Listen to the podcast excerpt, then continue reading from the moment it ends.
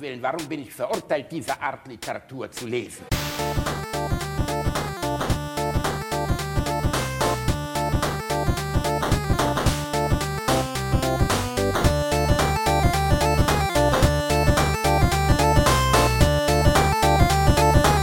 Ich lache niemals unter meinem Niveau. Ja, schönen guten Tag, Frau Schulz. Wir hatten einen Termin wegen Versicherung hier, Unterlagenbrief und so. Ja, genau. Kommen Sie einfach mal rein. Nehmen Sie Platz. Äh, ich habe die Unterlagen zu Hause nochmal durchgesehen, da gab es ein paar Unstimmigkeiten und ich habe jetzt mal mich nochmal hingesetzt, habe nochmal korrigiert, habe nochmal nachgearbeitet und ich habe auch für Sie was vorbereitet, ist wirklich bombig geworden, also besser kann man es gar nicht hinkriegen und ich würde Sie mal bitten, hier so mal an die Seite zu kommen. Ja. Und da kann man sich das mal angucken. Ach, wir sehen Sie gerade, hier ist so ein Beratungsplan und ja, und da sind wir schon ganz gut hier mit dem, was wir so haben. Aber was Sie hier so haben, ist auch nicht ganz schlecht. Gefällt Ihnen, ja? Ja, sieht ganz gut aus. Ja, sind ja wunderschöne Brüste. Vielleicht gibt es ja für die auch eine Versicherung. Ja, Oh ich Gott. hier der Behälter ja, könnte man schon was machen. Müsste ich natürlich prüfen, ob sich das lohnt. Naja, Gott. einfach mal nachprüfen. Ja, na, so das eigentlich gedacht, weil man muss ja das, was man eigentlich versichern will, auch begutachten. Ja, die Oberfläche, die ist gut. Also, ich glaube, es gibt eine ganze Menge bei Ihnen zu versichern. Ui, was sehe ich denn da? Uh, da muss ich erstmal noch Ach, Reini, Werkzeug weißt du, das ist- das ist Sachsen, Heiko. erkenne kann, ihn muss ich schon. erstmal richtig dicht gemacht weil irgendwie ist da ein Loch drin. Ach so. Ja, ich habe da aber mein Spezialwerkzeug mit, also das ist nicht das Problem. Ja, willkommen. Du hattest recht, es, ist, es ist Sachsen-Paule. Äh, war Sachsen-Paule, nicht Sachsen-Heiko. Sachsen-Paule. Sachsen-Paule. Du hast, du hast über, über die schönste Stelle tatsächlich drüber gesprochen, denn als Versicherungs-, als Profi-Versicherungsmakler ist ihm aufgefallen, dass äh, das, was er da versichern soll, ja ein Loch hat und das muss man erst Oh dicht machen. Da habe ich reingelabert. Wo, Sachsen, wo Sachsen-Paule das Loch dicht macht. Oh Ja. Gott, Reini, ohne Scheiß. Also wirklich.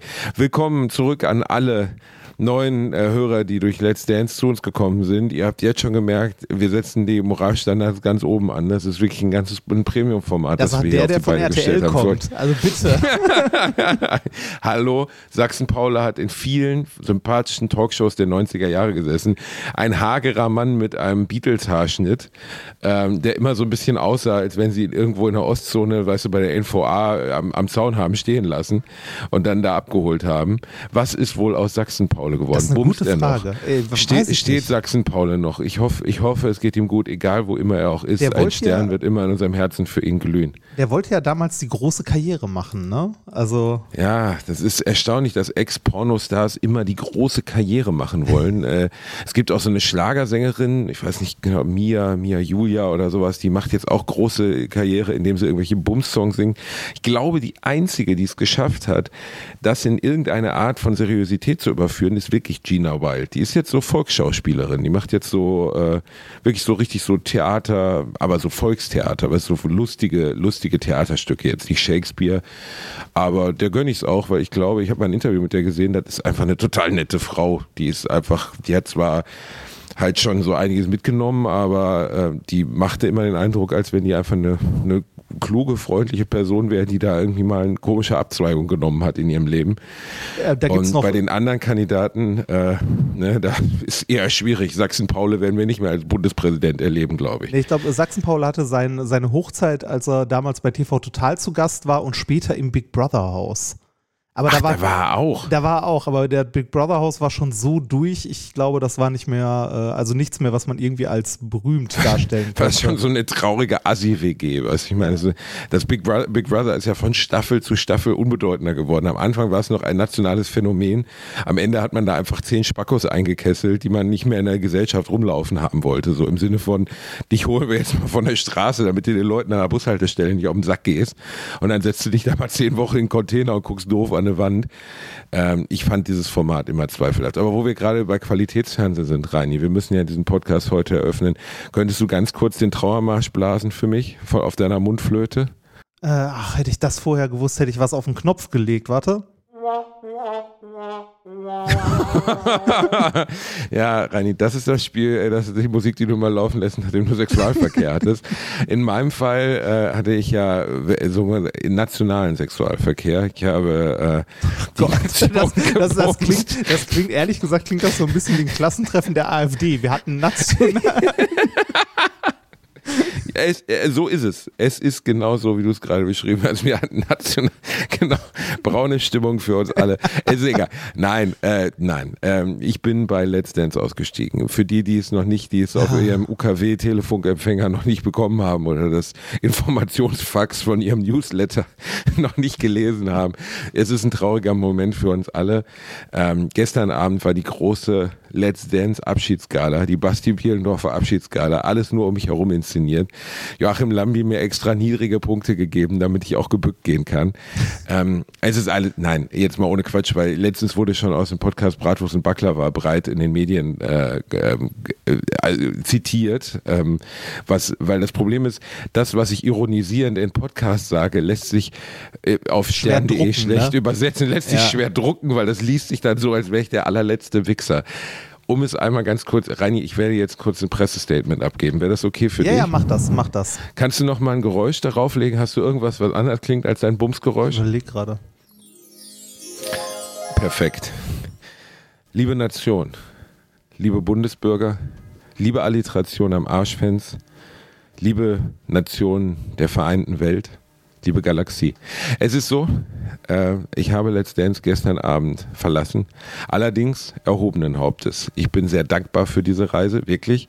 Ich bin sehr dankbar für das, was Ekaterina Leonova da aus mir rausgeholt hat. Das ist die beste Tanztrainerin der ganzen Welt. Halt die Schnauze. Und ähm, ich äh, habe eine wahnsinnig spaßige und tolle Zeit mit meinen Kollegen gehabt, äh, mit, mit meinen anderen Promis, mit Sarah, mit Matthias, war es einfach nur traumhaft, so tolle Leute zu treffen. Ich habe nicht jede Bewertung der Jury nachvollziehen können, weil teilweise war es so ein bisschen man hätte mir anerkennen können, wie schwer das für mich war. Auf der anderen Seite wäre es auch obszön gewesen, jemanden mit meinen Fähigkeiten weiterkommen zu lassen äh, gegen ist ja- Leute wie René oder Jan. Ich halte gerade Ja, eine. Presseansprache. Ja, ich weiß. Du hältst jetzt die, doch eh Schnauze hier. Hören. Lasset mich, lasset mich mit den Worten von Lambi zusammenfassen. Fick dich, Bielendorfer. Reinhard, ich, ich, war, ich mache einfach da weiter. Ich rede Ja, ja, weiter mal zum weiter. Volk. Es ist so, ähm, es ist alles gut. Ich bin, ich bin happy, ich bin froh, wieder bei meiner Frau zu sein. Es ist irgendwie seltsam, wenn was so Intensives so plötzlich beendet ist. Aber ganz ehrlich jetzt für euch alle, die mir geschrieben haben, vielen, vielen Dank. Das hat viel Spaß gemacht. Das hat Spaß gemacht, das zu lesen. Ich freue mich über die tausend neuen Aufgaben, die jetzt vor mir liegen. Und äh, jetzt bist du wieder im Zentrum meines Universums, kleiner Reinhard. Ist das Das nicht ist schön. Ja, das ist schön. Ich habe mich gerade schon zusammengerissen, nicht zu sagen, that's what she said. Aber Oh Gott. Ohne Scheiß, könntest du bitte auf meiner Beerdigung reden eines Tages, falls du Sehr gerne, bis dahin nicht gerne. am Fettherzen verreckt bist oder irgendwie mit der Fettleber über einen Cheeseburger irgendwo beim Mc's zusammengesunken bist. Solltest du mich überleben, bitte halt meine Rede. Ja, sehr gerne. Unemotionaler, weniger, weniger anständig. Nein, ich kann, das, ich, kann das, ich kann das doch sehr gut nachvollziehen. Die Frage ist ja nur bei solchen Bewertungen einer Jury. Ne? Das ist ähnlich wie äh, Noten vergeben in der Schule. Ne? Gibt man dem fetten kleinen Jungen doch noch eine 2, weil er sich angestrengt hat und für die 100 Meter, äh, weiß ich nicht, 15 Sekunden brauchte, sonst aber immer 20? Was sagt man dann den, äh, den anderen Schülern, die irgendwie das Ganze in, weiß ich nicht, 9 Sekunden gerannt sind?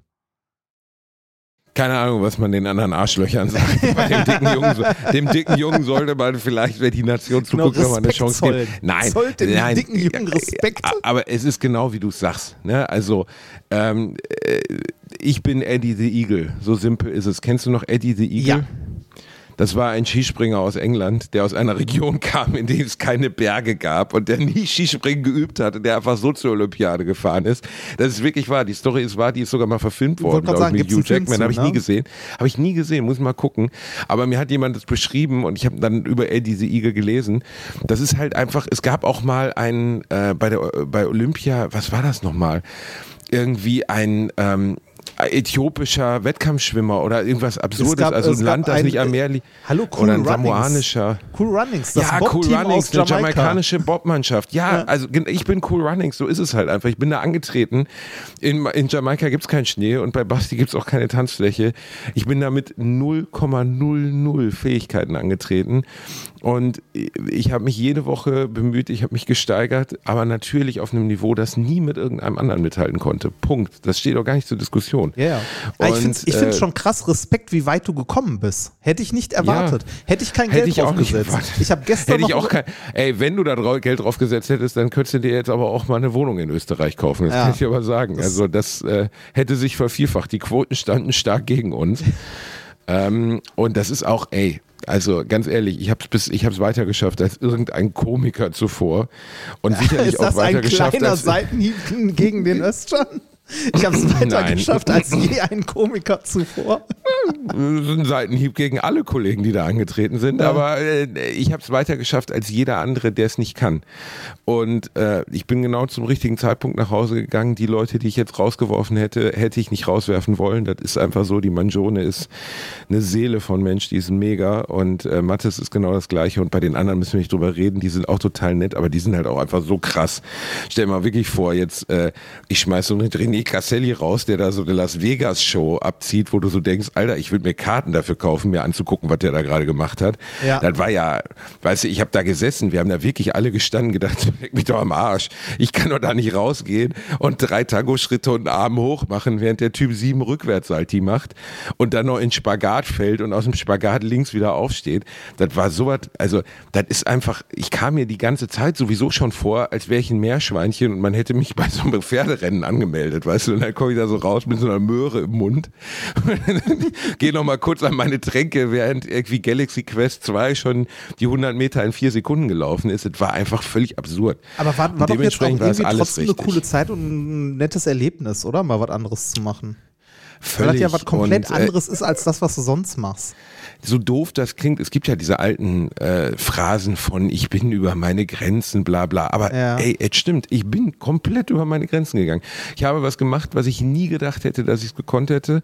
Ich habe ähm, auf dem Level, auf dem ich mich bewege, wirklich 110 Prozent gegeben und ich habe weit alle Erwartungen übertroffen und dementsprechend ist das auch richtig so. Ich hätte auch gar nicht ins Finale gewollt.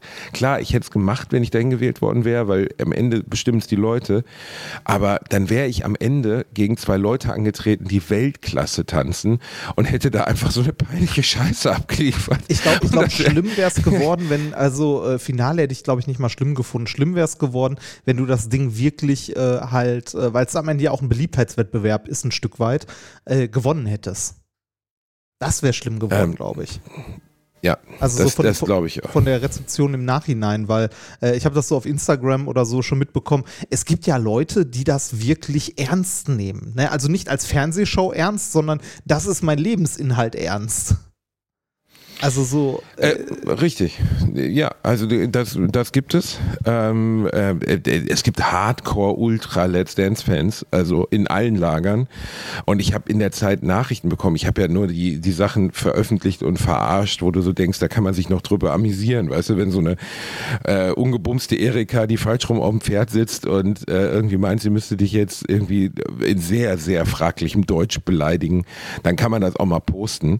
Aber ähm, äh, bei äh, teilweise waren da wirklich Leute da, die mir so faktisch den Tod angedroht haben, wenn ich noch weiterkomme, wo du so denkst, Leute, kommt mal runter. Es ist die größte deutsche Unterhaltungsshow neben Mars Singer, aber es ist eine Unterhaltungsshow. Es ist nicht Olympia, weißt du? Also ich habe jetzt nicht irgendwie, äh, keine Ja, und Ahnung. selbst bei ich, äh, Olympia, ich bei hab- Sport ja, und so, ne? Also ja, bitte. aber da keine, ja, Reini, aber bei Olympia, da, weißt du, wenn du hingehst und äh, sagen wir mal, ich würde beim 100 Meter Lauf gegen Usain Bolt antreten und würde gewinnen, weil Usain Bolt stolpert und sich den Fuß bricht und ich würde dann 37 Sekunden brauchen und würde die Goldmedaille gewinnen, dann würde ich den Hass der Leute ja verstehen, weil da steht eine andere Bedeutungsschwangerheit hinter. Da sind Weltklasse-Sportler. Aber das ist immer noch eine Show, worum es geht, dass zehn Promis mit unterschiedlichen Fähigkeiten gegeneinander antreten und unterhaltsam sind. Punkt. Mehr ist es nicht. Und ähm, oder 16 Promis. Und äh, dieses äh, davon abstrahieren und sagen, ey, es ist eine lustige Unterhaltungsshow und ich bin für Entertainment da und René ist für Artistik da, das können manche nicht. Die nehmen das so todernst, dass ich teilweise wirklich schmunzeln musste bei den Nachrichten, die ich bekommen habe. Aber, und das jetzt wirklich, wir können das Thema auch gleich schließen, ich habe so unfassbar viele Nachrichten bekommen. Also jetzt gestern Abend ungelogen, ich wenn, kennst ja, wenn man da durch dieses Ja, Nachrichtenfenster bei. Instagram scrollt. Ich kann fünf Minuten lang da durchscrollen und bin noch nicht bei den Nachrichten, die seit heute Nacht 0 Uhr gekommen sind. Ich kann das gar nicht lesen. Ich weiß nicht, weil ich, das ist unfassbar. die Show hat halt so viel Zuschauer und ähm, für mich ist das jetzt äh, allein für die neue Tour, wie viele Menschen mich jetzt kennen, Ja, das, das ist ist toll. wunderschön. Ja, das ist toll. Und äh, ich gucke mir das jetzt leidenschaftlich gerne im Fernsehen an und zum Finale komme ich ja auch nochmal wieder und werde auch nochmal drei peinliche Tanzschritte machen müssen. Echt? Und dann ist auch, Beim- beim ja, Finale ja, kommen beim alle Finale kommen Ah. alle nochmal. Ja. ja, dann kommen alle nochmal wieder. Ähm, und äh, alles. Also ich bin mit mir komplett im Reinen und äh, das Einzige, und das muss man, finde ich, noch sagen, äh, Ekaterina ist sicherlich nicht die leichteste Person, die je geboren wurde. Die hat schon so ein paar Baustellen, wo ich denke so, ey, entspann dich mal ein bisschen, aber das ist halt eine Hochleistungssportlerin. Ähm, und die hat natürlich einen Anspruch an sich und will das so gut wie nur möglich machen. Die hat mich wirklich gepeitscht, die hat mich fertig gemacht teilweise. Ne? Aber trotzdem, was die geleistet hat, wie viel Herzblut die da reingelegt hat, kannst du ja gar nicht, stell dir mal vor, du bist Hochleistungssportler und wir beide kommen um die Ecke. Und du musst mit uns beiden, also entweder du oder ich, ist ja eigentlich scheißegal, wir sind beide kaputt. Du musst mit einem von uns beiden Heiermännern, musst da antreten und irgendwas machen. Das ist komplett irre. Ja, ich, ich fühle das. Ich fühle das. Stell dir vor, du bist promovierter Physiker und erzählst jemandem, wie Atome aufgebaut sind. der komplett dumm ist. Danke, danke, Herr Reinhardt, danke, dass Sie mit mir reden in Shisha-Bar, danke, danke. Nein, aber äh, weißt du, so ist es halt. Genau, Ja. es ist ein, äh, am Ende ist es der promovierte Physiker, aber halt die promovierte Tanzmeisterin. Ey, die Frau hat schon, weißt du, und für die, ich, glaub, die ist glaube, ich habe die Kultur mehr Nerven die ist in einer Kultur aufgewachsen, in der Leistung eine unfassbare Rolle spielt. Und dass ich es geschafft habe, ihr Spaß daran zu vermitteln, also im Sinne von, dass sie loslassen konnte, was sie, glaube ich, noch nie getan hat. Also wirklich loslassen im Sinne von ähm, einfach mal nicht komplett fokussiert daran gehen, sondern sagen, ey, wir rocken das jetzt. Also gestern hier bei dieser Unterhosennummer, wo wir am Ende gestrippt haben, da hat Ekat mich angeguckt, hat gesagt, äh, Schatzi Putzi, so nennt sie mich, Schatzi Putzi, wenn das hier vorbei ist, ist vorbei, aber jetzt geben wir Vollgas. Und das ist für Ekat wirklich, das kann man sich gar nicht vorstellen, das ist wirklich so ein bisschen wie wenn der Bond-Bösewicht sagt, weißt du was, James? wir lassen das mit der Bierchen. Weltherrschaft. Komm hier, fahr den Vulkan runter. Das ist, genau. das wird heute nichts mehr. Ich will sie nicht mit dem Bond, nicht, dass das falsch verstanden wird. Die hat einen riesen Job gemacht, aber für sie sich fallen zu lassen, trotz ihrer inneren Anspannung, dass sie immer die Beste sein muss, die alle diese Tänzerinnen haben. Alle, egal, jeder von denen hat einen Schlag. So, die wollen alle gewinnen um, ums Verrecken. So, das, das ist auch nicht böse, das ist in denen angelegt. Die sind Wettkämpfer. Das ist aber, das wird ehrlich gesagt, das klingt jetzt so doof, aber das ist bei allen anderen Sportlern, mit denen ich bisher zu tun hatte. Also ich bin ja öfters in Quizshows eingeladen und dann triffst du manchmal. Der Satz war sehr schön. Der Satz war sehr, sehr schön. Alle Sportler, mit denen ich sonst zu tun habe, ich bin ja häufig in Quizshows eingeladen, woanders treffe ich keine Sportler. Nein, ich meine damit, ich treffe oft äh, weltbekannte Sportler im Rahmen von Fernsehshows. Ah. Und ich musste schon ähm, zum Beispiel mal mit einem, einem mehrfachen Olympia-Goldgewinner ähm, musste ich so, in so eine Challenge antreten. Und das ging gegen so eine Hausfrau, weißt du? Also irgendwie so eine Mutti oder so ein Vati. Das war so ein Vati-Typ, der war aus dem Publikum. Und es ging irgendwie darum, dass der 10.000 Euro gewinnen kann, wenn er uns bei das und das besiegt. Und mir war sofort klar, natürlich wird dieser Mann gegen mich gewinnen. Ich will auch, dass der gewinnt. Ich möchte, dass dieser Mann, für den 10.000 Euro äh, drei Monatslöhne sind, dass der gewinnt und dass der eine geile Zeit hat.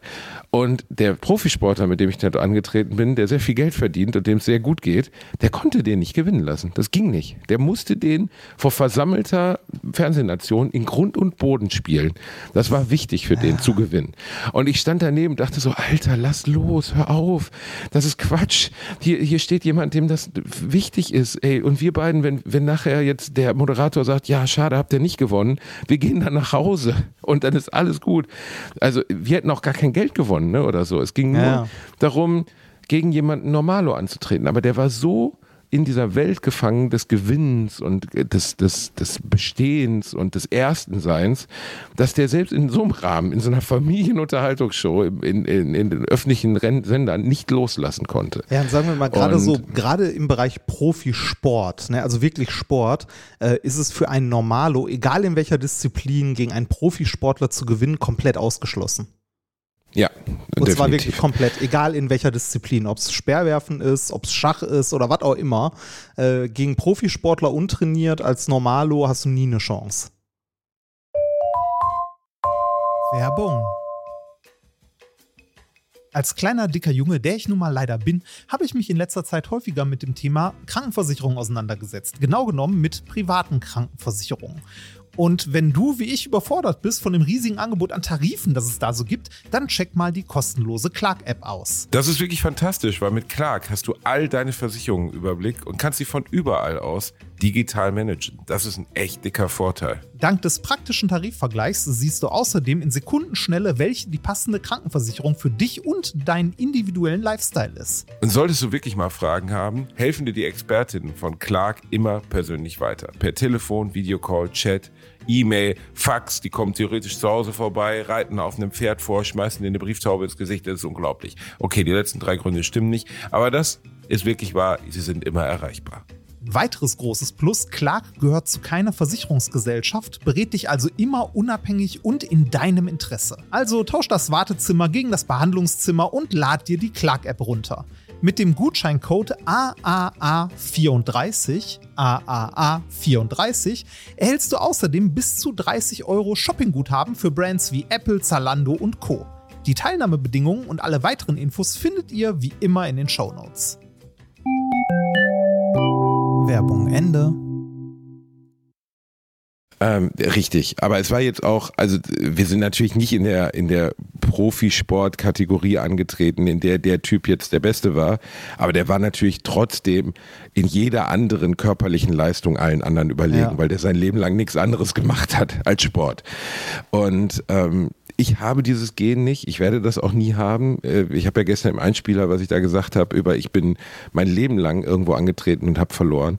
Ich habe gelernt zu verlieren und nicht mal mit Bitterkeit, sondern ehrlich gesagt einfach so machen. Ne? Und äh, das war so süß, als der Einspieler gezeigt wurde und ich das sage, sind die Leute im Saal, die nicht zu sehen waren, weil ja dann im Fernsehen nur der Einspieler zu sehen ist, aufgestanden, haben geklatscht, weil ich gesagt habe, wer nicht antritt, der hat schon verloren. Und das war, kam wirklich von Herzen, weil das ist ja meine Lebenserfahrung so. Ne? Also genauso wie du, äh, gehe ich jetzt mal von aus, ich meine, wir beide sind jetzt schon länger befreundet und kennen uns ganz gut.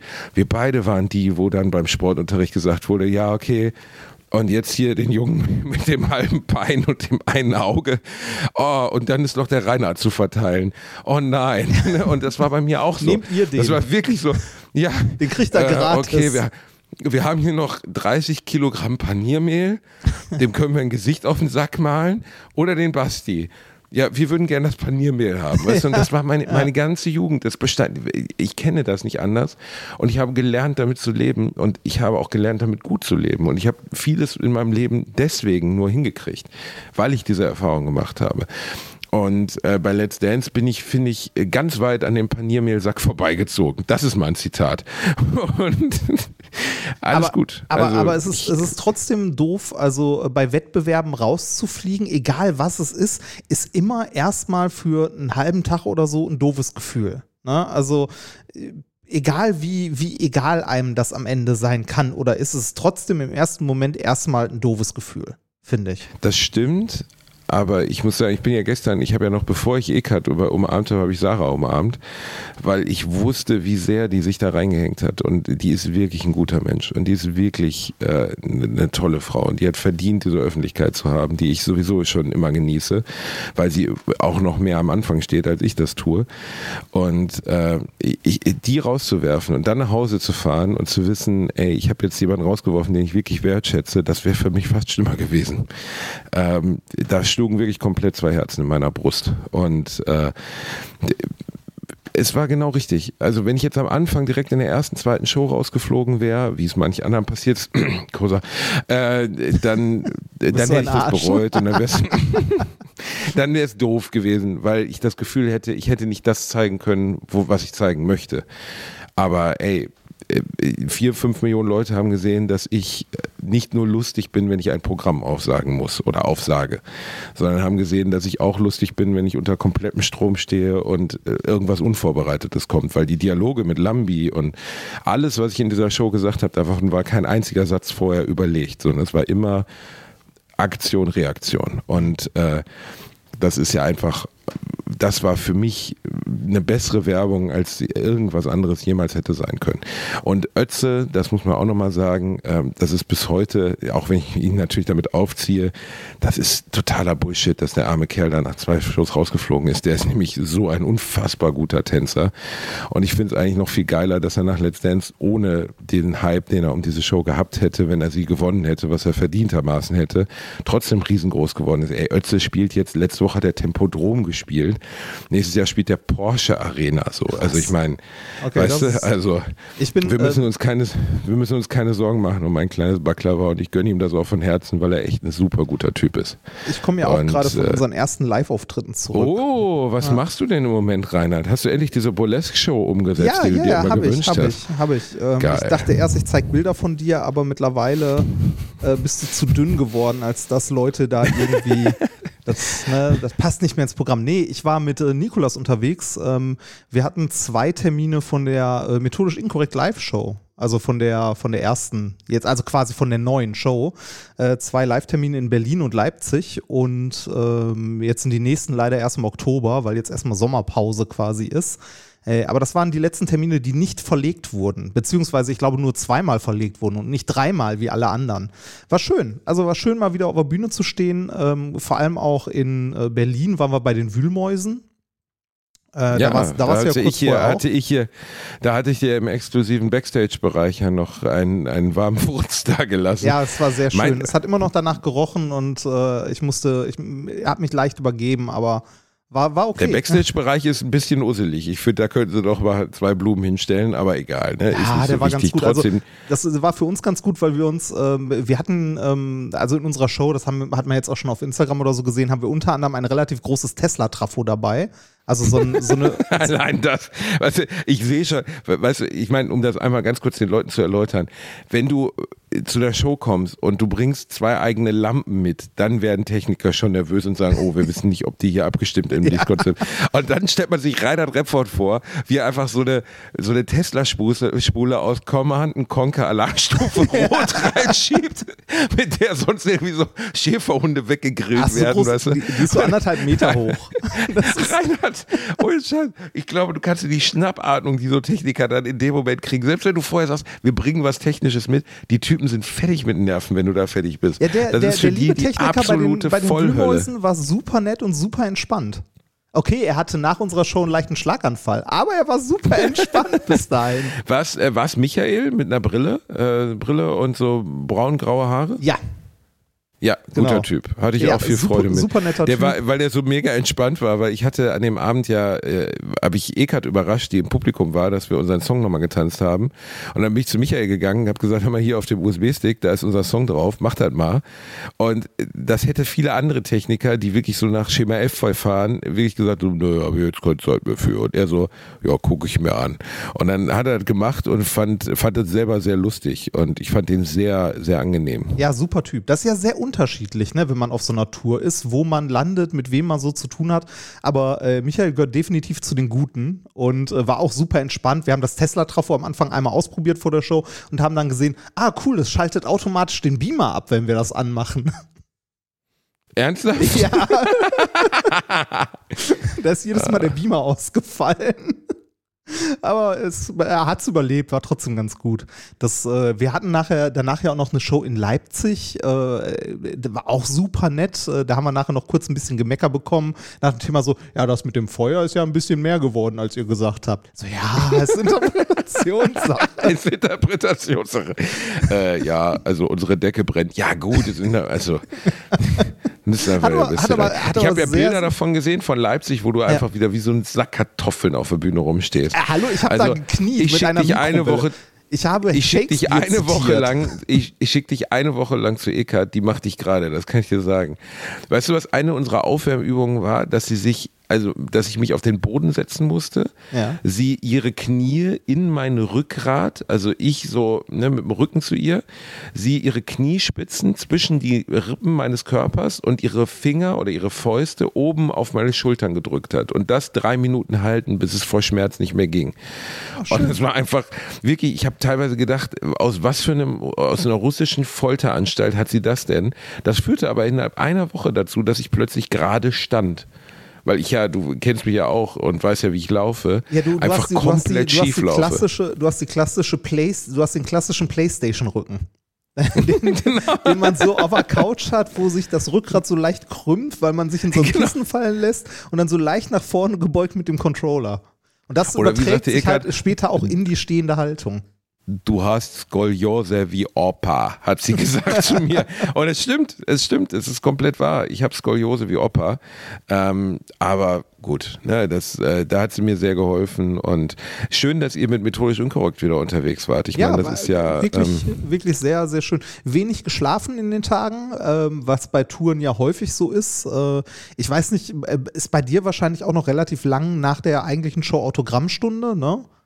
Oder Äh, nee, nee, nee, ich habe keine Auto. Nee, nee, nee. Also Ah, okay. jetzt nicht aus böser Absicht, aber ich habe keine Autogrammstunde. Ähm, Ah, okay. Bei, äh, bei uns war es jetzt immer so, dass irgendwie, weiß nicht, wir sind, äh, weil wir ja ein bisschen Scheiß mit dabei haben und den aufbauen müssen, wenn um acht, also wenn um sieben Einlass ist, sind wir spätestens um fünf da, meistens sogar um vier, um halt irgendwie Auto auszuladen, den ganzen Kram auf der Bühne zu verteilen, aufzubauen, mit dem Techniker zu reden und so. Dann 19 Uhr Einlass, äh, begrüßen wir halt die Leute, 20 Uhr ist dann Show, zweimal eine Stunde mit irgendwie 20 Minuten Pause in der Mitte. Danach nochmal so anderthalb Stunden Autogrammstunde und dann noch äh, irgendwie so eine halbe Ja. Stunde die Bühne aufbauen. Also wir sind da nie vor 1 Uhr raus.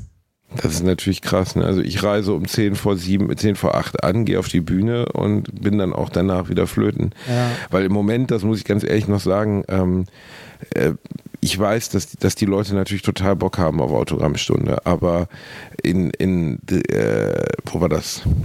Ähm, wo ich letztens in Erfurt aufgetreten bin, da war zu der Zeit, als ich dort auftrat, die Inzidenz bei 5800, glaube ich.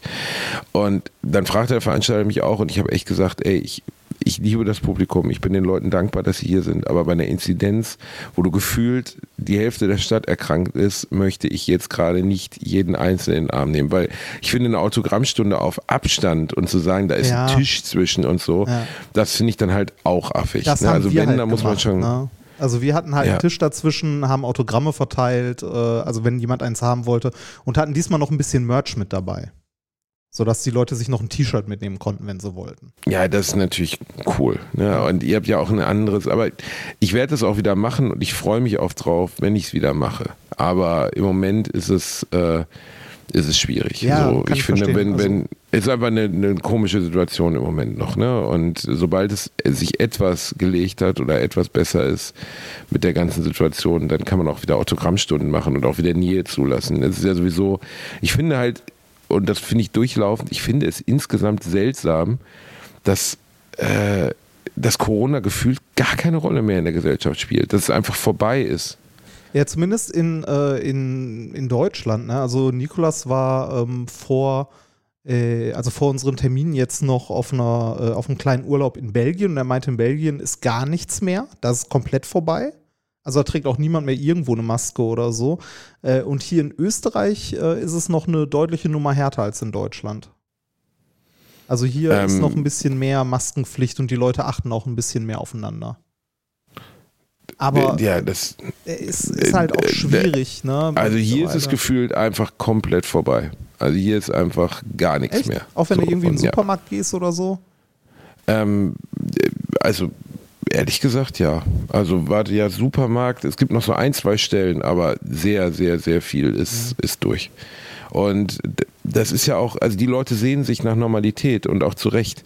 Ja, klar. Aber irgendwie, wir haben zweieinhalb Jahre unseres Lebens konstant damit verbracht, diese Scheiße hinter uns zu bringen. Äh, Wir haben konstant nichts anderes getan, als irgendwie mit dieser katastrophalen Situation zu leben. Und das ist schon komisch, dass dann auf einmal das gar keine. Ich, ich kann dir jetzt gar nicht sagen, was mich daran so stört, weil das klingt dann auch so, als würde ich mir diese Ausnahmesituation zurückwünschen. Das tue ich auf gar keinen Fall. Ich bin dankbar dafür, dass wir wieder sowas wie Normalität in unserem Es ist halt Leben haben. Unsicherheit, ne? Immer noch ein, ein Hauch Unsicherheit. Ich kann aber auch die Leute verstehen, jetzt gerade so äh, aus der letzten Woche, wo wir halt zwei Veranstaltungen hatten, aus der Veranstaltungsbranche, ähm, die hatten ja quasi zwei Jahre Berufsverbot. Ne? Und äh, die Hilfen, die da kamen, die waren äh, leider sehr bürokratisch und haben, also manche halt über Wasser gehalten, aber viele haben es halt auch nicht überlebt, äh, finanziell jetzt, ne? Oder also irgendwie Ja, es war Runden auf jeden. Fall seltsam, wie Hilfe, Hilfe gestaltet wurde. Ne? Also man hatte das Gefühl, dass es sehr ungleich gestaltet wurde. Also die Gastronomie zum Beispiel würde, glaube ich, ich glaube nur die wenigsten Gastronomen würden sagen, dass das nicht schon ziemlich krass war, wie ihnen geholfen wurde und was ich auch gut finde, weil wir brauchen Gastronomie in diesem Land. Das ist ein wahnsinnig wichtiger Arbeitszweig, aber sie haben ja angefangen, damals 80 Prozent vom Umsatz und nicht vom Gewinn zu erstatten. Und das war schon krass. Ne? Ja. Ähm, Und wohingegen Äh. wieder andere Branchen oder andere Zweige ist halt auch schwer, jeden mitzunehmen. Halt andere Leute, die irgendwie, was weiß ich, äh, Musiklehrer sind oder musikalische Früherziehung in Kindergärten machen oder sonst was, halt komplett auf der Strecke geblieben sind. Ja? Also Äh, so die ein oder anderen Solo-Selbstständigen, frei, Solch, genau, solche. Dinge wurden überhaupt nicht mehr. Also ja, genau das. Ne? Also zum Beispiel sowas wurde überhaupt nicht aufgefangen. Und in unserer Branche, die Theater und so, das hat auch lange gedauert, ne? Ja. bis, bis da mal gehandelt wurde. Äh, die Kulturbranche hat wahnsinnig gelitten. Also ich meine, das war ja ein Einbruch von 100 Prozent. Es gab ja einfach ein Jahr lang keinerlei Shows. Und trotzdem müssen die Techniker zwei. weiter bezahlt werden. Fast zwei. Ähm, ich, also uns beiden, also wir beiden Hyopies, ne, ich habe darauf ja immer verzichtet, irgendwie was zu machen in die Richtung und äh, das war auch okay so. Äh, wir, wir hatten Glück, ne? Also ich sag mal so, wir haben ja ähm, mit Anfang der Pandemie, das ist ja jetzt schon so lange her, ähm, da haben wir angefangen, in diesem Podcast hier Werbung zu schalten. Die gab es ja vorher nicht. Äh, aber genau aus dem Krass, Grund. ne? Und jetzt weil mittlerweile halt, ist das so Normalität. Ja, Genau, weil- das ja, war, halt war, der, alles- war der Startpunkt, ne? Genau, äh, weil halt alles weggebrochen ist. Ne? Ich meine, ich hatte noch meinen Job an der Uni, aber jetzt, äh, dadurch, dass das jetzt alles läuft und so, habe ich halt die Möglichkeit, nur noch das hier zu machen, beziehungsweise das hier und methodisch inkorrekt. Also äh, beides zusammen reicht halt, um davon zu leben mit den Shows und so weiter. Äh, aber das hätte ich vor der Pandemie, also als wir das nicht mit Werbung finanziert haben, sondern nur so mit äh, freiwilligen, wirf mal was in den Hut, hätten, also wäre das nicht möglich gewesen. Und ich bin dankbar dafür. Genau. Also wir hatten halt Glück. Ne? Wir hatten total Glück. Wir haben mit Alliteration, finde ich, zum richtigen Zeitpunkt angefangen, durch puren Zufall. Ne? Also wir haben ja damals, als wir entschieden haben, wir, wir machen einen Podcast, das war ja wirklich eine reine Schnapsidee. Ne? Also du wolltest einfach was machen, was ein bisschen in Anführungszeichen weniger wissenschaftlich ist als MINT-korrekt, woran du ja riesen Spaß hast, aber es ist ja einfach, wir beide machen das ja hier aus Lameng. Ne? Ich rufe die an, wir labern. Ja. Und MINT-korrekt ist ja einfach eine richtige Arbeit, da musst Ja, du dich ja darauf vorbereiten. Also und, so. wenn- und du hattest Lust, mal was Lockeres Genau. zu machen. Wo, ne? Und äh, dass das dann im Umkehrschluss äh, dazu geführt hat, jetzt zu Pandemiebeginn, dass, dass du dich von deinem Job, äh, also dass du dich rein darauf konzentrieren kannst und davon leben kannst und das für die paar Sachen, die wir hier als Werbung noch dazwischen machen, die an denen sich ja immer noch Leute stoßen, das ist ein Riesengewinn am Ende. Ne? Und äh, ich weiß ja, wie, wie wertvoll das für dich ist und ehrlich gesagt, für mich ist, sind meine beiden Podcasts sind das Fundament meines Jobs geworden mittlerweile. Das ist Ne? Also das ist, ne? Und also, Ja, ist das ist auch was, was nicht planbar ist, sondern was irgendwie so durch Zufall passiert. Also würde ich Ja, jetzt aber sagen, natürlich geht es nicht komplett Total. ohne Planung, aber du kannst, also ich glaube immer noch, dass es äh, schwierig ist, sich hinzusetzen und zu sagen, so, ich mache jetzt YouTube und äh, werde davon in einem Jahr leben können. Ja, Nee, das ist, das ist, glaube ich, fast unmöglich.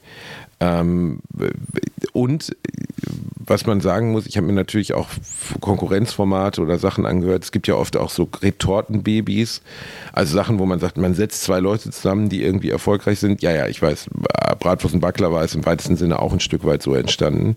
Aber man hockt jetzt irgendwie zwei bekanntere Gesichter zusammen und lässt die mal reden und guckt dann, ob das richtig geil ist. Und ich habe mir ein paar davon angehört und habe mir gedacht, nee, das ist nicht richtig geil.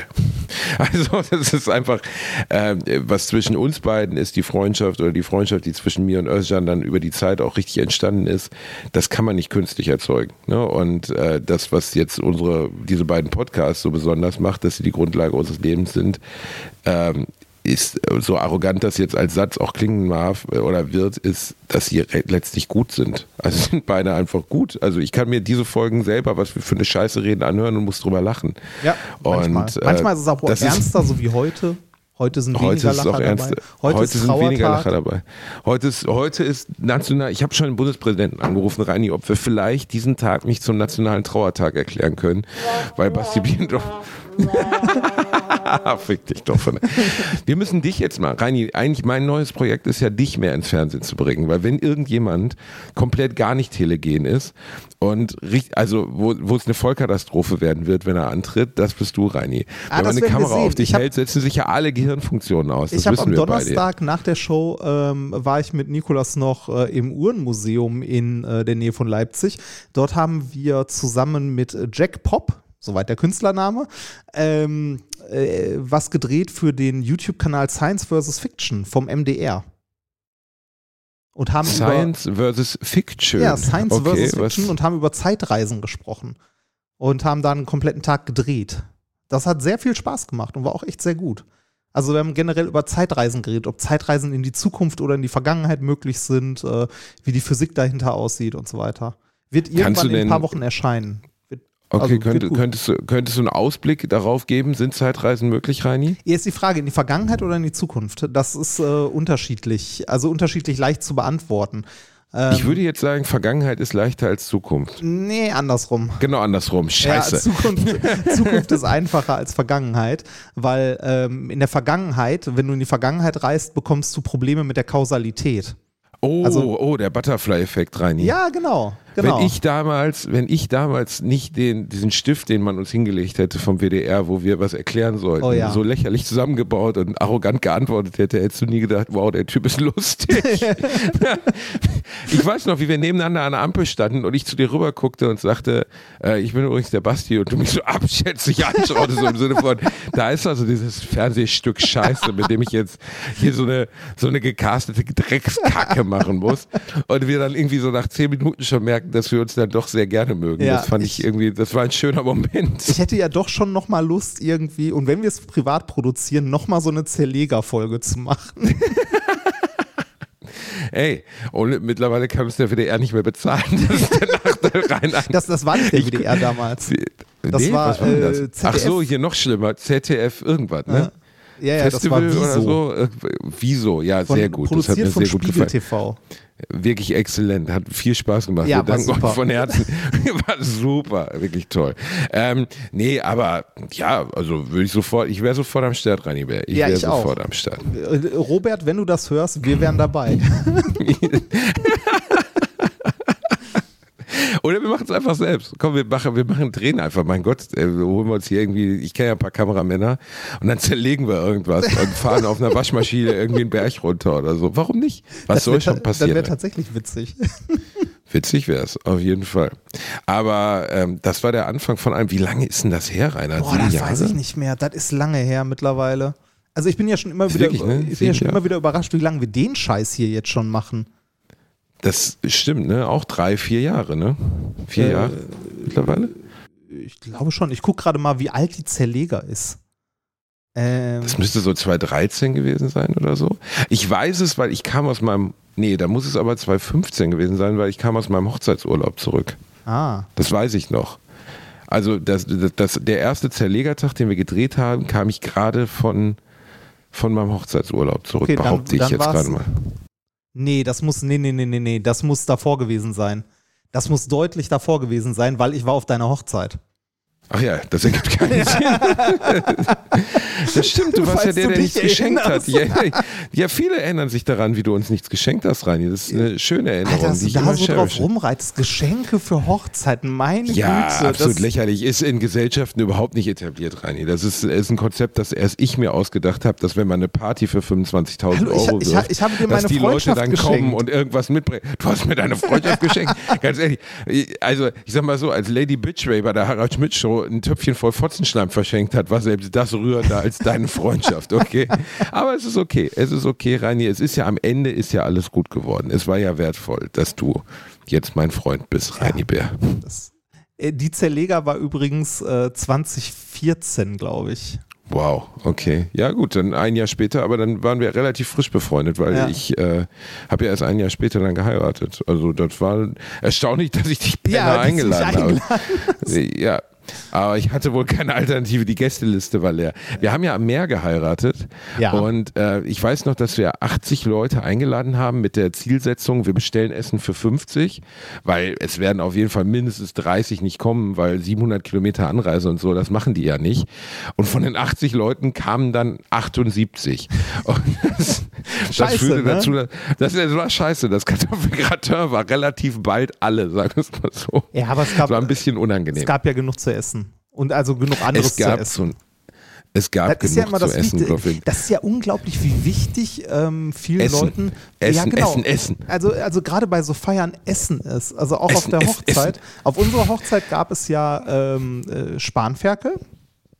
Ich weiß nicht, ob du dich erinnerst. Echt? Ja. Daran, daran erinnere ich mich lustigerweise nicht, weil ich keinen Spanferkel esse. Aber ja, da, vermutlich gab es Spanferkel. Und ja. äh, dazu gab es Waffeln und was weiß ich nicht was. Also äh, Okay. auch, auch relativ wichtig, aber ähm, ich habe mich mit, mit Freunden mal unterhalten über Hochzeitsfeiern und so. Und das Erste, worüber geredet wird, auch manchmal im, bei Urlaub und so, ist, wie ist denn das Essen?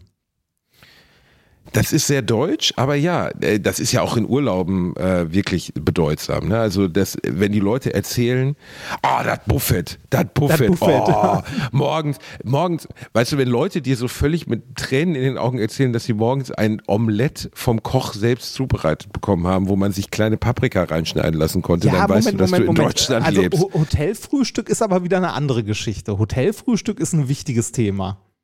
Ich würde Hotels nach ihrem Frühstück bewerten. Sagen wir mal so, du hast recht, weil Frühstück schon äh, ein Anzeiger dafür ist, wie gut das Hotel ist. Ja. Das ist ein bisschen wie ein Klo bei einem Restaurant. Wenn du in ein gutes Restaurant gehst und das Klo sieht aus wie ein Drecksloch, dann kannst du wieder nach Hause fahren. Weil wenn die sich um ihre Scheißhäuser nicht kümmern, kümmern die sich auch nicht um ihre Küche.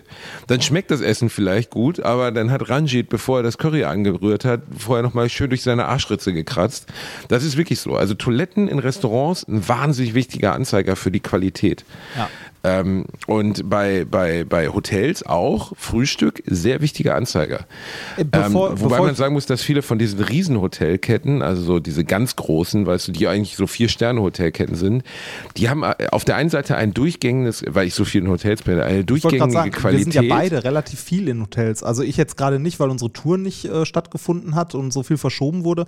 Aber wenn wir mit Minkorrekt unterwegs sind, äh, ich glaube, ich habe vorher in meinem Leben noch nie so viel in Hotels gepennt wie während der Tour und so.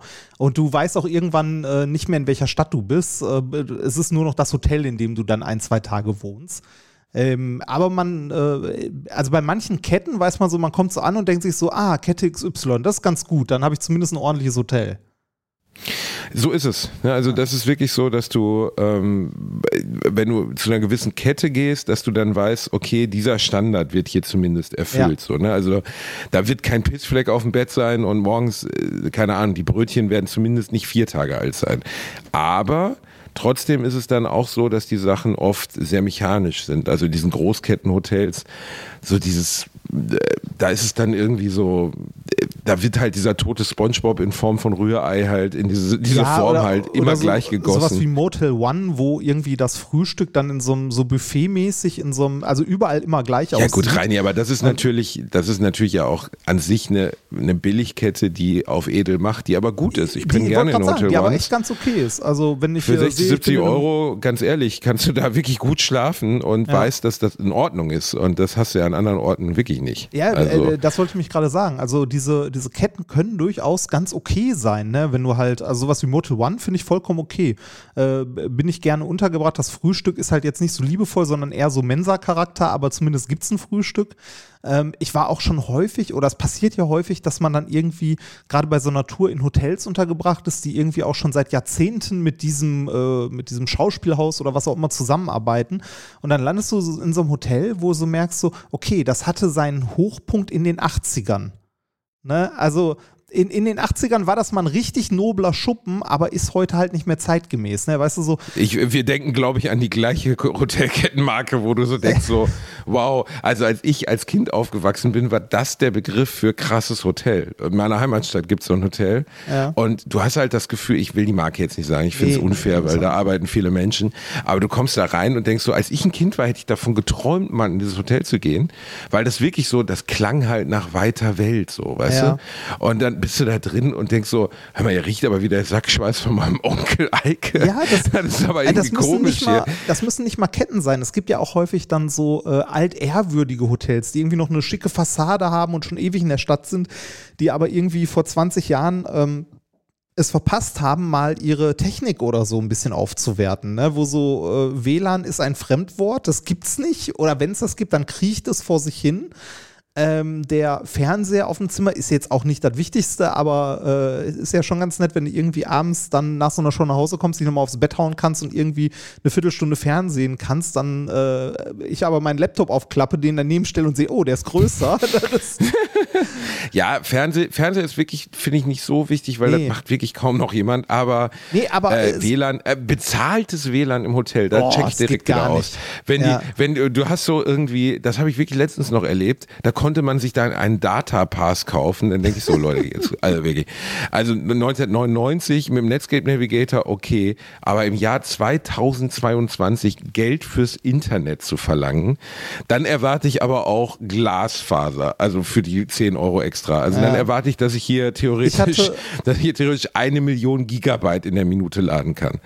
Also Ähm, ich hatte das mal in, in neueren Hotels, was ich dann ganz äh, charmant und nett finde, äh, dass die irgendwie an den Fernsehern im, äh, im Zimmer entweder so ein Apple TV oder irgend so ein, äh, irgend so ein Chrome Stick oder sonst Ja, was dranhängen haben, das ist ganz gut. dass du so deinen Rechner halt aufklappst, mit dem Fernseher verbindest und irgendwie Netflix anschmeißen kannst. Äh, Genau, das, das, ist gibt's echt ganz manchmal. cool. Also das ist halt das, warum diese Althotels, okay, wir machen gerade den großen Hotel-Talk, Ja, aber ist warum diese egal. Althotels, von denen wir gerade eben sprachen, letztlich egal, äh, worüber wir eben sprachen, warum die überholt werden von diesen neuen Ketten. Also ich war auch in Berlin letztens in so einem Design-Hotel, das dann aber auch so irgendwie 80, 90 Euro die Nacht kostete. Ja. Ähm, und die hatten aber, äh, du hattest einen Bluetooth-Speaker, mit dem du dich sofort automatisch verbunden hast, wo in dem ganzen Zimmer Musik war. Du hattest eine nette offene Dusche etc. Und es ist halt einfacher bei Hotels so ein Ding von Grund auf zu erschaffen, das klingt jetzt doof, aber neu zu bauen in dem Sinne, ähm, als äh, ein altes Hotel, also ein rückständiges altes Hotel komplett neu zu machen. Ja. Und deswegen überholen diese in Anführungszeichen billig Premium-Hotels, die es jetzt gibt, von mir aus auch Motel One. So, ne? Die haben halt für sich relativ clever entschieden, wir machen halt sehr kleine Zimmer. Ähm, die Zimmer im Motel One sind winzig, ne? die sind irgendwie 10 Quadratmeter oder so. ja, aber reicht. Aber ne, dafür. diese 10 Quadratmeter, genau. Also ich habe zum Beispiel nie verstanden, warum Leute, klar, ich habe auch schon mal eine Suite im Urlaub gehabt mit eigenem Pool und so, weil ich das geil fand, das mal auszuprobieren. Ähm, das war auch cool. Aber wer mietet denn für zwei Tage Berlin eine Suite im Athlon oder so? Weil Wenn das ist es in Berlin, ja, Atlantik ist in, in Hamburg. Also du bist zwei Tage da, ähm, die Suite kostet 2000 Euro oder so. Ja, und vor du allem, du bist ja da, halt. weil du irgendwas Also- zu tun hast, ne? Oder irgendwas machen willst, nicht im Hotel sitzen. Genau, also das, das ist dann aus meiner Sicht so wie irgendwie äh, in einem Land mit, äh, mit einer 120er Kilometerbegrenzung Lamborghini fahren.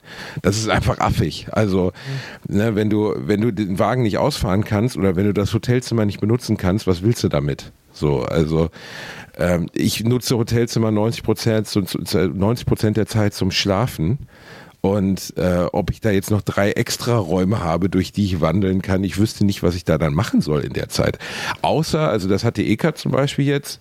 Äh, es gibt ein sehr bekanntes Kölner Hotel, das, äh, in dem eigentlich alle Medienschaffenden absteigen. Ähm, und äh, da hat sie jetzt für die Zeit so eine eigene Wohnung gehabt. Ah, okay, Ne, also so ist- wirklich mit, mit Bad, Küche und allem drum Okay, wenn und du dran, weil die Wochen bleibt ja dann. bist, ist das ja auch Genau. so. Also dann ist das was anderes. Ne? Also ich erinnere mich auch noch bei unserem, ich glaube, es war der zweite Zerlegerdreh, der ging ja auch mehrere Tage.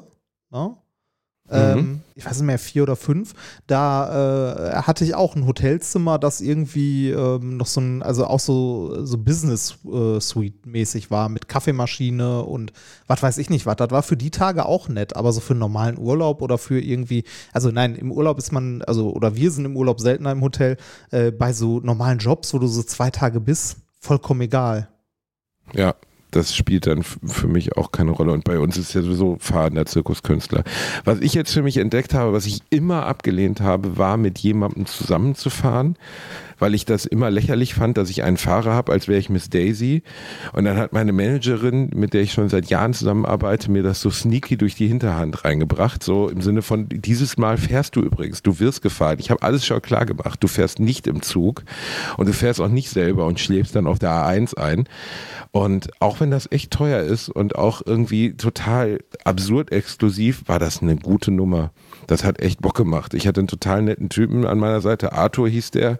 Und wir sind halt einfach so wie so zwei Buddies halt einfach durch Deutschland gereist für drei Tage. Das hat schon Spaß gemacht. Also ich hatte vorher wirklich große Bedenken, dass da jemand mit mir rumreist und Geld dafür kriegt, dass er Zeit mit mir verbringt. Das fand ich schon gruselig. Ich fand das krass, dass du das immer, ne? Ich fand das krass, dass du das halt immer alleine gemacht hast, beziehungsweise ähm, konnte nachempfinden, dass es gar nicht so geil ist, irgendwie quer durch Deutschland zu reisen oder mal hier, mal da zu sein, Städte zu. Also man man hat ja immer so eine romantische Vorstellung davon. Ne? Dann, man sieht ja was, man kommt ja rum, man war mal in jeder Stadt, du warst in jeder Stadt am Hauptbahnhof, im Hotel und in der Location, in der du warst. Ne? Das ist halt, so hast du jede Stadt gesehen. Also äh, ich habe zum Beispiel mal einen Vortrag gehalten in, äh, wo steht das Holstentor?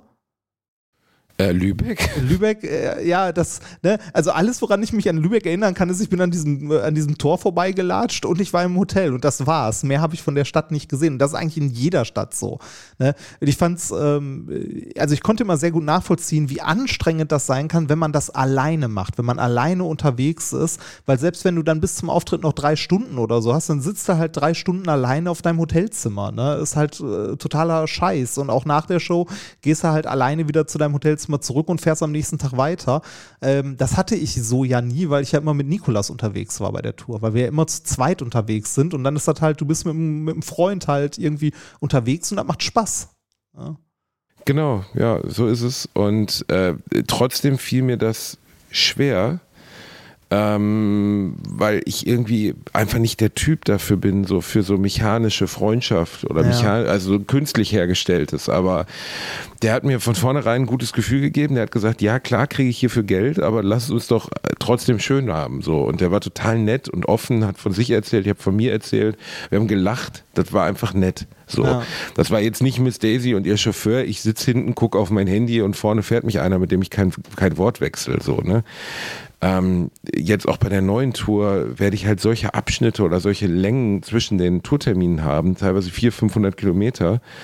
Und ähm, Zugfahren war immer schön und gut und das werde ich auch weiterhin machen, aber es ist halt teilweise jetzt durch Let's Dance auch anstrengend geworden, ne? weil einfach die, meine Bekanntheit, so doof das jetzt klingt, ist einfach so rasant gestiegen, dass ich manche Sachen nicht mehr so richtig in Ruhe machen kann. Mhm. Und äh, das, ich war letztens, habe ich glaube ich letzte Woche schon erzählt, wir waren essen zu Ostern mit meinem Papa und mit meiner Frau und äh, einem guten Freund und es war echt anstrengend, weil ich das Gefühl hatte, ich sitze so dermaßen auf dem Präsentierteller und alle zwei Minuten kam jemand an unseren Tisch. Ähm, das war, war doof. Weißt du, ich möchte eigentlich auch gar nicht in so eine Bubble gedrückt werden, dass ich nicht mehr in Ruhe essen kann oder dass ich nicht mehr in Ruhe Bahn fahren kann oder so. Ähm, das sind auch echt zwei Herzen in meiner Brust. Auf der einen Seite ist mein Job total schön und wertvoll und belohnend. Und auf der anderen Seite hat man manchmal ein bisschen Angst, dass halt mit der Erfolgleiter, die man hochsteigt, oder der Bekanntheitsleiter, die man hochsteigt, Dinge wegbrechen, die man immer gemacht hat. Nee, ich, glaub, ich, weiß nicht, ob ich mich im Moment in eine Sauna setzen könnte, Rainier. Ja. Hätte ich nie gedacht, das mal zu sagen, aber ich, ich wüsste ja, nicht, ob ich das in Ruhe Sauna tun könnte. Sauna kannst du dir ja noch privat mieten, das ist ja bezahlbar. Muss ja nicht in einem Ja, ja, gehen, aber willst ja, ja, aber aber da fängt ja schon die Sonderbehandlung wieder ja, an. Ja. Privatmieten. Also weißt du, das ist halt auch so. Willst du dir denn Sauna privat mieten müssen? Also ich eigentlich nicht. Ich möchte eigentlich in die gehen, in die alle normalen Menschen auch reingehen. Ja. Und äh, wenn ich das nicht mehr kann, dann stimmt schon irgendwas nicht so richtig.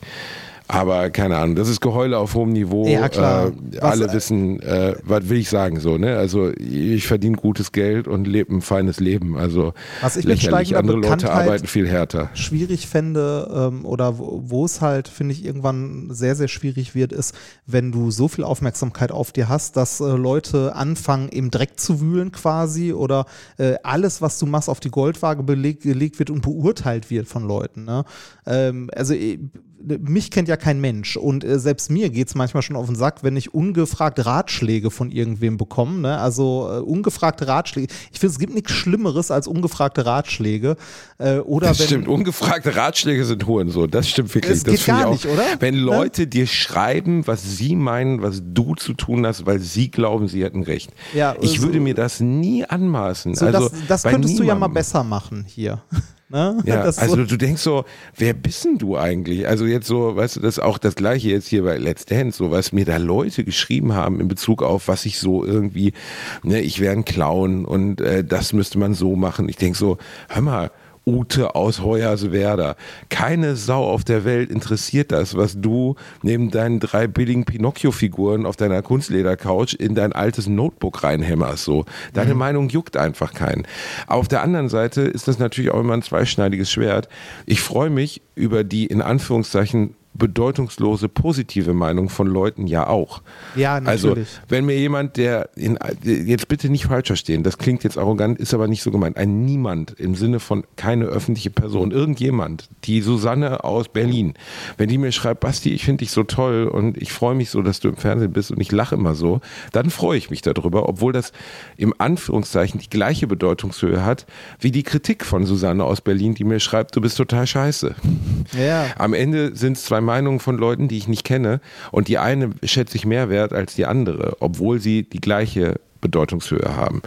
Aber am Ende muss man, glaube ich, finde ich, immer für sich das Bauchgefühl haben, ähm, also als öffentliche Person, ist der Wind gegen mich oder ist es Rückenwind? Und bei mir zum Beispiel ist gerade so ganz klar Rückenwind und das ist einfach schön. Genau das meinte ich gerade, dass äh, wenn du, je mehr du in der Öffentlichkeit stehst, äh, würde ich mir zumindest Sorgen machen ähm, oder würde es nur schwer irgendwie verdrängen können, äh, dass das ja auch ähm, jederzeit kippen kann. Ne? Du kannst über Kleinigkeiten stolpern, ähm, im schlimmsten Fall. Ne? Also we- wenn du dich ungeschickt anstellst, ähm, damit umzugehen. Ne? Ey, Reini, ein Satz, also wirklich, wir leben, das klingt jetzt hart, aber wir leben in Zeiten, in denen ein Satz dich killen kann. Ja, genau. Ein falscher Satz, eine falsche Formulierung, eine Sache, die Leute dir, ähm, äh, ich gebe dir ein Beispiel und ich wiederhole das jetzt hier nochmal, um das zu illustrieren, wie schnell sowas gehen kann. Ich habe im Rahmen der Show ähm, gesagt, äh, bei der ersten oder zweiten Show, ich bin für ECAT fast wie Vietnam.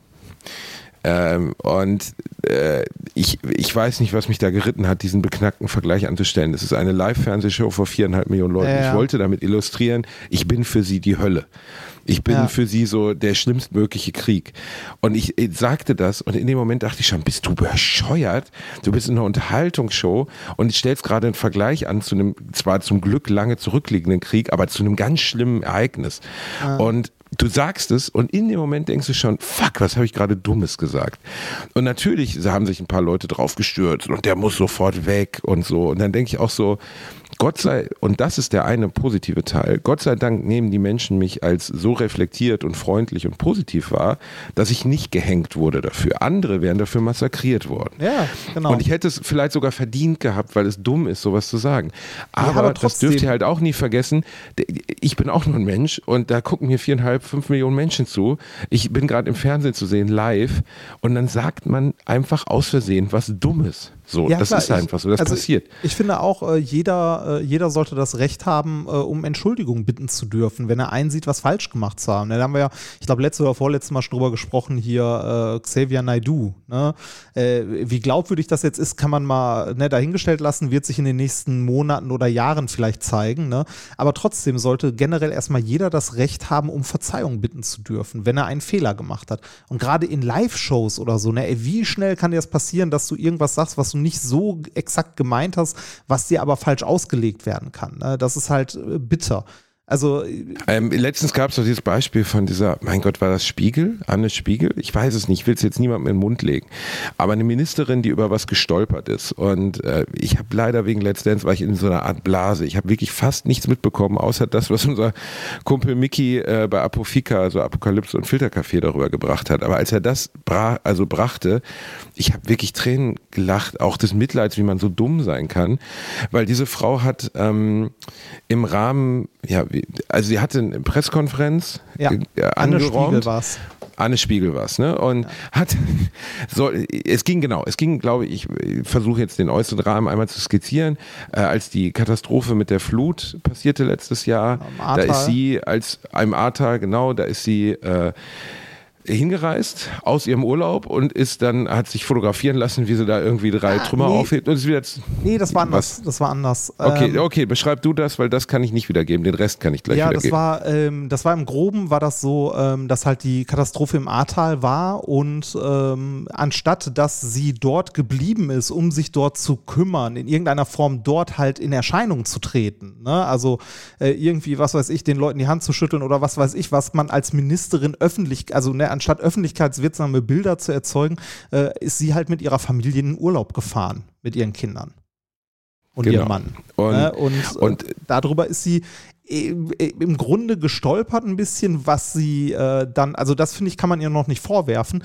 Was äh, dann problematisch war, war, dass sie angegeben hat, bei ähm, gewissen Sitzungen anwes also anwesend gewesen zu sein, ne, was aber offensichtlich eine Lüge war. Ne? Und im Nachhinein sich nachher herausgestellt hat, oh ja, ich habe noch mal in meinen Kalender nachguckt, da war ich ja doch nicht da. Ja, Ja, das, das- ist jämmerlich. Genau, ne? Das ist einfach jämmerlich. Ja, und genau, so. das, das ja. war das Problem. Aber trotzdem ähm, war die ganze Geschichte, finde ich, sehr problematisch, ähm, weil, also mal abgesehen von, mal abgesehen von der Sache, dass man sagt, man war bei gewissen äh, Sitzungen, wo man nicht war, ne, was halt ein Fehlverhalten ist, keine Frage.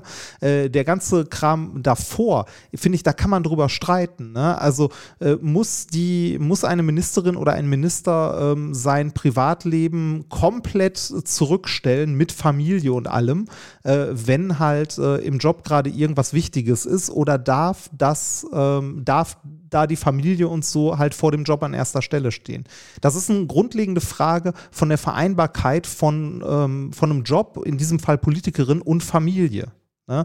Also ich finde es zum Beispiel gut, wenn eine Ministerin oder ein Minister für Familie, Jugend, Frauen, Integration und so weiter ähm, an der Stelle tatsächlich sagen kann, ähm, so, ja, ich weiß, hier ist gerade eine Katastrophe, aber mein, äh, mein Stab, meine Berater und alles haben das hier gerade so weit geregelt, wie gerade zu regeln ist. Ich bin jetzt mit meiner Familie drei Wochen weg.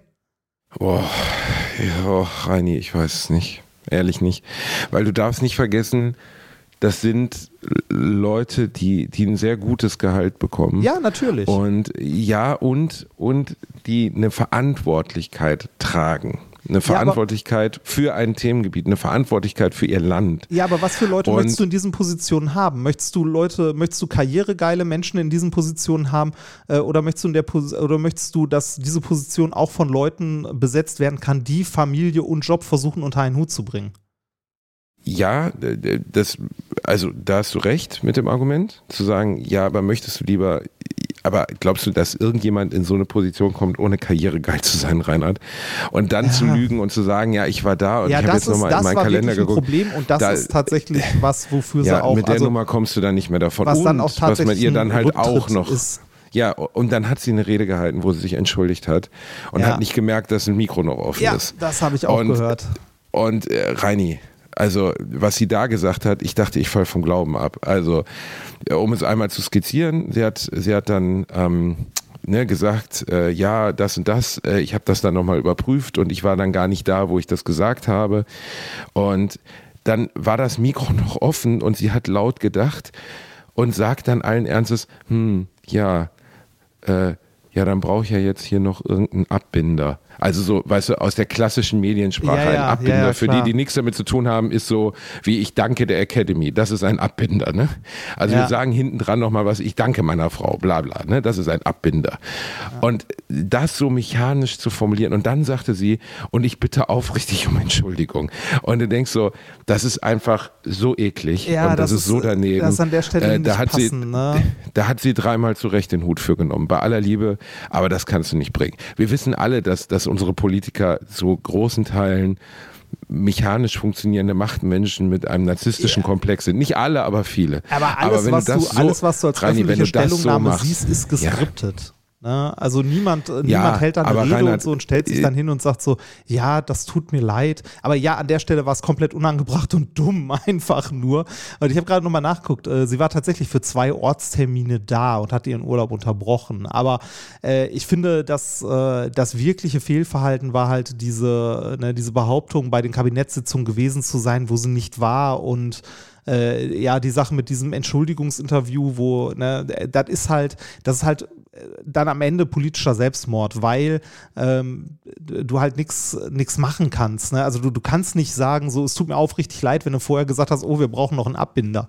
Ne? Aber äh, Genau. wenn, wenn man sich, wenn man sich überlegt, ne, darüber ist diese, äh, ist diese Frau jetzt gestolpert und äh, dann guckt man mal ähm, in die, Ja, auf die restlichen ja, ja, ja, ja. Politiker, was da sonst so passiert ist, die halt nicht zurückgetreten sind. Ne, die immer noch da sind. Ich meine, unser Bundeskanzler hat, kann sich immer noch nicht an Wirecard erinnern. Ne, ähm, Ja, hier- weil da hat er, in der Woche hat er halt einfach ein bisschen was zu tun. Ja, Und dann hat er auch, seine Frau hat auch einen Schnupfen und dann muss mit dem Hund raus und dann die 500 Millionen, die sind halt, ah mein Gott, Reini. Oder Nein, wie- aber wie natürlich, ja, junger Held von aber der das CDU? ist, Reini, aber natürlich muss man auch sagen, das ist das klassische Whataboutism. Also du kannst halt, dann kannst du halt wirklich immer aufklappen, ja, und Josef Stalin wird heute noch verehrt und Ja, hat 60 natürlich, Millionen nein, das, Menschen das meine ich nicht, aber wir, Also- wir haben dann, also wir haben politisch dann ein Problem generell, ne? Weil ähm, warum, Ja, wir haben auch ein politischen Problem, Reinhard, weil wir Menschen, äh, weil, weil wir einen Generalverdacht gegenüber Menschen haben, die an der Spitze unserer Gesellschaft stehen oder zumindest die uns verwalten, dass die unauthentisch sind. Und dass dieser Generalverdacht, den wir gegenüber diesen Leuten haben, schwer zu entkräften ist, in Anführungszeichen, weil, ähm, weil er wieder und immer wieder bestätigt wird. Weil wir so oft von Menschen hören, also sei es jetzt ein Andi Scheuer oder ein Laschet oder von mir aus auch aus anderen Parteien, ein Sigmar Gabriel, der dann plötzlich anheuert bei, bei der Großindustrie. Ähm, weißt du, also wir werden immer und immer und immer wieder für die Glaubwürdigkeit oder von der Glaubwürdigkeit dieser Menschen enttäuscht. Und Ja. es gibt nur ganz, ganz wenige Galionsfiguren, Lichtfiguren, wie von mir aus nimm hier den, den, ja mein Gott, wie heißt der nochmal, der Fahrradfahrende Öko von den Grünen aus Berlin, der immer wieder das Direktmandat bekommt, der so jetzt schon um die 80 ist. Ähm, ach, fällt mir Weiß gar ich nicht ein. nicht. Aber ein ne bekanntes Gesicht, den ihr sofort kennt, wenn ihr, wenn ihr ihn seht. Ähm, einfach irgendwie ein relativ straighter, geiler Typ, der einfach so geradeaus ist. So, wo du so merkst, der, der hat diese Ideale, die er vertritt. Ch- Christian, ah fuck, ich weiß, mein Gott, wie heißt er? Ströbele, Ströbele, genau, Ströbele. So, Ströbele ist halt einfach irgendwie in Anführungszeichen eine Instanz, weil man ihm abnimmt, was er dort tut. Ja. Ähm, ähm, d- das ist einfach glaubhaft. Er ist eine glaubhafte Figur, weil er sich nie verraten hat und äh, weil er immer zu seinen Idealen gestanden hat. Und das finde ich, das taucht aber in der Politik unglaublich selten auf. Ja, das stimmt. Ne? Und diese wenigen Figuren, äh, auch ein Adenauer oder ein Helmut Schmidt hatte sicherlich, ist über Leichen gegangen. Und trotzdem, Helmut Schmidt wird bis heute verehrt, bis zum geht nicht mehr. Das ist ja so der Kanzler, wenn man den wieder auferstehen lassen könnte. Man darf nicht vergessen, der Mann hatte nur eine Amtszeit, weil er dann abgewählt wurde. Ähm, ist, ist, der, der ist glaubhaft gewesen durch seine seine Kompromisslosigkeit. Helmut Schmidt hat man einfach vertraut. Man hat irgendwie das Gefühl gehabt, das ist irgendwie ein Steuermann, an, an den man in heutigen Zeiten gebrauchen könnte. Ja, den kannst du dir in der heutigen äh, Politik aber auch nicht mehr vorstellen. Ne? Also, äh, oder äh, mit den Ansichten wahrscheinlich, die er zu der Zeit damals vertreten hat. Ja, also ist wahrscheinlich auch schwierig. Also Zeiten haben sich halt geändert. Ne? Ähm, was ich eigentlich nur sagen wollte, ist, dass wir äh, bei Politikern ähm, häufig irgendwie mit zweierlei Maß messen, dass es bei einem okay ist äh, oder der sich irgendwie äh, Genau. durchschwänzeln kann. Ne? Amtor ist ja auch immer noch da. Ne? Und da fragt man sich auch, warum. Ne? Und andere halt nicht. Das ist so. Also, aber wir messen im Leben ja immer mit zweierlei Maß. Ja, ne? Das ja, muss ja. man auch sagen. Also bei allem. Ne? Also manchen Menschen verzeihen wir die größten Fehltritte. Bevor wir uns jetzt verabschieden, das können wir nämlich noch sagen, weil da wurde ich gestern im Fernsehen zugefragt, Boris Becker. Ne? Oh ja, ich genau, wurde das wollte ich vorhin noch sagen gefragt, mit Boris geht in den. Knast. Und dann wurde wohl von mir ein besonders lustiges Statement in Bezug auf Bum Bum Boris und der Knast erwartet. Und dann habe ich gesagt, nee, ich will das jetzt eigentlich nicht. Ich möchte jetzt nichts Negatives über Boris Becker sagen. Ich habe keinen Bezug zu dem. Ich habe den noch nie getroffen. Ich kenne ihn nicht. Aber ich finde trotzdem, dass wie wir Deutschen mit unseren Sportidolen umgehen, finde ich super kritisch. Weil das der Mann hat für tragisch. Deutschland ja, das ist zutiefst tragisch. Der Mann hat in der Welt für Deutschland als Sportnation so viel getan, das können wir nie, nie wieder gut machen. Völlig egal, ob er sich danach bereichert hat, bla bla blub. Ey, ein Paul Gascoigne in, in England, ein säufender Puff, Puffgeher, den die verehren bis zum geht nicht mehr, so, weißt du? Also einfach so, ähm, in anderen Ländern haben Sportbekanntheiten oder auch insgesamt Prominente einen anderen Status. Und wir Deutschen ergötzen uns immer daran, wenn diese Leute stolpern. Das ist so eine ganz seltsame Nummer so. Vor 20, 30 Jahren war Boris Becker der größte Held der Nation. Jetzt ist er der größte Depp und fährt in den Knast und alle lachen sich tot. Ja, der hat, der ist Sportler, der hat ein paar dumme Entscheidungen getroffen. Und ja, man muss, jeder steht vom Gesetz gleich da. Und wenn er Scheiße gebaut hat, muss er dafür auch gerade stehen. Aber ich werde mich nicht über diesen Mann erheben und mich über den lustig machen. Ähm, das ist schon bitter genug für den, jetzt irgendwie für, für falsche Beratung und falsche Entscheidungen ins Gefängnis zu müssen. Ähm, mehr kann man dazu eigentlich nicht sagen, finde ich. Also Ja. einfach bitter auf allen Seiten. Also ich finde auch die, ähm, diese Ikone unserer Jugend, also Boris Becker war so ein stehender Begriff wie Steffi Graf oder äh, weiß nicht was. Michael Schumacher. Michael Schumacher, genau, den plötzlich so straucheln und am Boden zu sehen, finde ich ehrlich gesagt äh, tragisch. Wirklich, wirklich tragisch und traurig. Ja. Und da Franzi gibt es eigentlich auch für mich nicht ja mehr. damals Auch noch. Was ist eigentlich aus der Franzi, geworden? unsere Gold-Franzi, ja, die ist jetzt so Botschafterin für Olympia und macht so Werbekampagne und so. Ich glaube, die ist relativ gut dabei.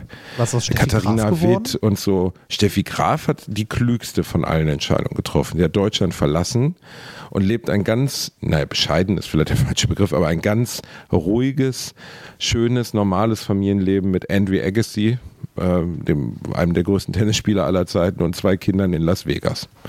Oh. Also, ne, die haben ihre Biografie geschrieben, die macht ein bisschen Nudelwerbung, hat ihre Millionen klug angelegt und hat für sich die Entscheidung gefällt, ich möchte, möchte ein normales Leben leben.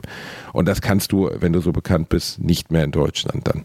ja, das Ähm, stimmt. Und die hat, äh, sagen wir mal so, Steffi hat immer die Entscheidung, die Boris falsch getroffen hat, richtig getroffen. Und man kann an beiden Lebensentwürfen sehen, wohin dann die Wege gingen. Ne? Und ähm, Gab's trotzdem, Gab es da nicht auch noch einen Riesenskandal um den Vater von Steffi Graf und irgendwie so ein Ja, das ist ja genau. Der Vater von Steffi Graf hat damals Steuern hinterzogen, musste auch ins Gefängnis, aber hat wohl, sie war da nicht, also bis heute wird so weit diskutiert, wie viel sie davon wusste, aber das war wohl unglaublich bitter für sie. Ne? Also weil sie ihren eigenen Vater ins Gefängnis äh, gehen hat sehen. Und äh, die Frau hat, hat viele kluge Entscheidungen getroffen und bei Boris Becker, ey, mein Gott, ne, das ist, man vergisst immer, dass das Leute sind, der ist mit 16 Jahren Weltstar geworden. Was Ja. willst du denn machen so? Ja.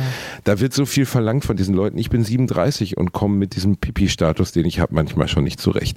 Und jetzt stell mir mal vor, äh, weißt du, Das ich habe nicht so mehr das Problem bei auf so einer Außen. Profisportlern, ne, Ja. die so jung, also Profisportler jung, fangen ja immer jung, jung an bekannt. und Genau. werden auch jung reich. Ne? Also das siehst du ja auch bei diesen ganzen äh, Weltklasse-Profifußballern, wenn du die brasilianische äh, Nationalmannschaft anguckst, alle tätowiert wie die letzten Assis ähm, und äh, fahren halt ihre äh, Ferrari, also mit ihrem Ferrari zum Training. Ne? So, ja natürlich, der ist 20 und hat mehrere Millionen auf dem Konto. Was erwartest du, ne?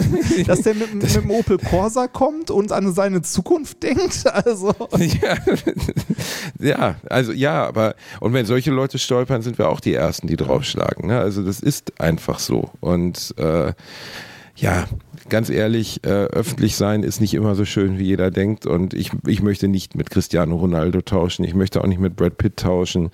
Deren Leben ist, äh, ich, ich habe mal mit jemandem gesprochen, der mir so aus dem Umfeld von Brad Pitt erzählte, dass der mindestens immer zehn Menschen um sich herum hat. Vom Koch bis zum Security, vom Sicherheitschef, vom was weiß ich. Zehn Menschen, die immer da sind. Immer. Egal, wo der hingeht. Und Brad Pitt beispielsweise kann nirgendwo auf der Welt einen Kaffee Aber trinken. guck mal, das kann Nirgendwo. jeder, jeder Mensch in Indien kann das, hat das auch. Du hast immer zehn andere Menschen um dich. Immer.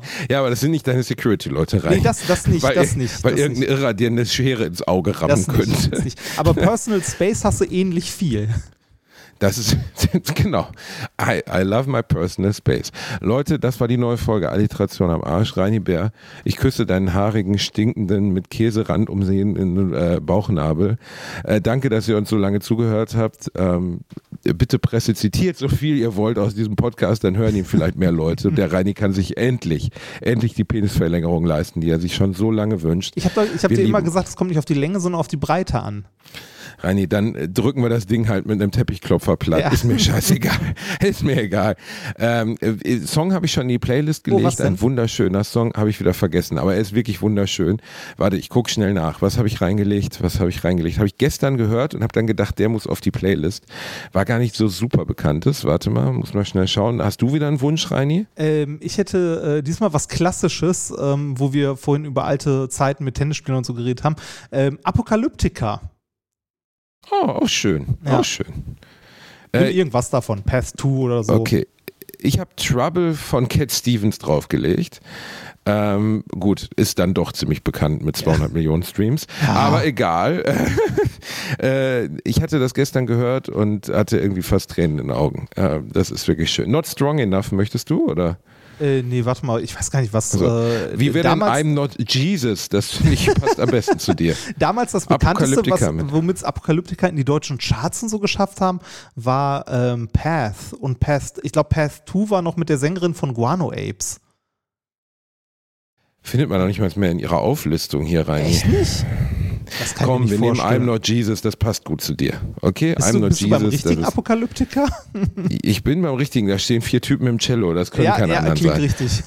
I'm not Jesus. Wenn es irgendwas gibt, was den Reini wieder gibt, dann I'm not Jesus. So, ihr Lieben, wir küssen eure Äuglein, äh, passt auf euch auf und das war die Alliteration. Nächste Woche Sonntag gibt's die nächste Folge.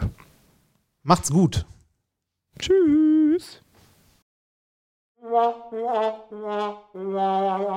Oh, fick dich, Remford.